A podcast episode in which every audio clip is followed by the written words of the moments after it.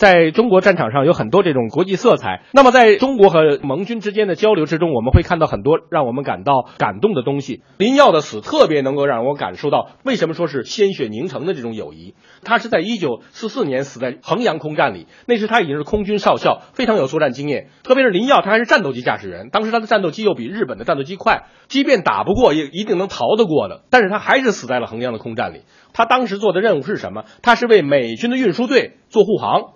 美军的运输队干嘛？因为当时我们在死守衡阳，衡阳是中国在抗日战争中守的最长的一座城，守了四十七天，打到最后没有子弹，没有武器了，怎么办？全靠空投。那么美军的飞行员去空投的时候，他就在旁边做掩护。那么我后来从美军的飞行员的回忆里面查到这个完整的故事。那么当时战争是什么情况呢？美军到中国来的时候，他们是签了合约的，在湖南的桃园机场，有一次就空投了一夜以后，到早上中国人还让他往下投。说衡阳打得太激烈了，实在是没有武器、没有子弹了，你们一定要去再去空投。那美国人结果还是很信守合约的，就说好吧，那我们就去吧。他们就很疲惫的走向机场。但是当走到机场的时候，就这个美国人的回忆是：当我们走到机场的时候，一切都改变了。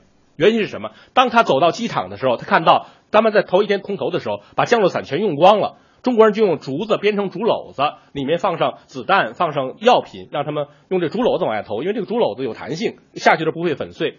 结果他们去看的时候，就发现中国人正在往他们飞机下面挂这个竹篓子，然后他就突然发现这个竹篓子上全都是血，他就很奇怪，说为什么这又不是打仗的，这个竹篓子上怎么都是血？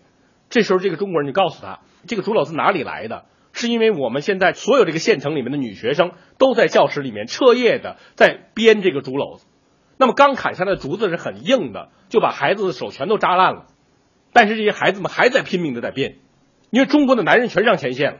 女孩子们也都在拼命的为这场战争在做事情。那美国人看到这个情景以后，就完全改变了自己的做法。他们空投的时候，原来就是按照常规嘛，该怎么投就怎么投。这次空投都往下钻，就是中国军队的阵地已经很小了，就绝对不能把这个带着血的竹篓子再投到日本人的那个阵地上去，一定要投就投到中国人阵地上去。这样子，他们的飞机就往下钻的很厉害，日本人的飞机就来打他。这时候，您要去保护他们。就中国的这些飞行员呢，这个时候与他们的这个关系已经不是一个护航的与被保护之间的这种关系了，就这是真是生死战友。就说你是为了我们中国人在这么拼命，那么我们为了你们的话，我也会牺牲。这就是为什么最优秀的中国飞行员林耀会死在那场战斗之中。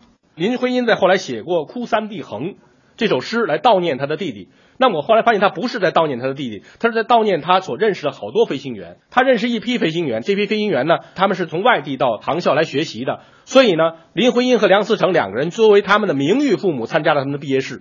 结果就是这些飞行员战死之后，一个一个的通知书都寄到林徽因和梁思成身边去。这些都是比他们年轻很多的孩子们。结果让他们，你说情何以堪？最后结果，他认识的这二十几个飞行员呢，最后一个战死的就是林耀，是所有的飞行员一个都没有活下来。以后林徽因再不写诗了，抗战让他完全改变，在抗战之中，整个中国人的风貌都发生巨大的改变。那么这个时候，这个民族是不屈的。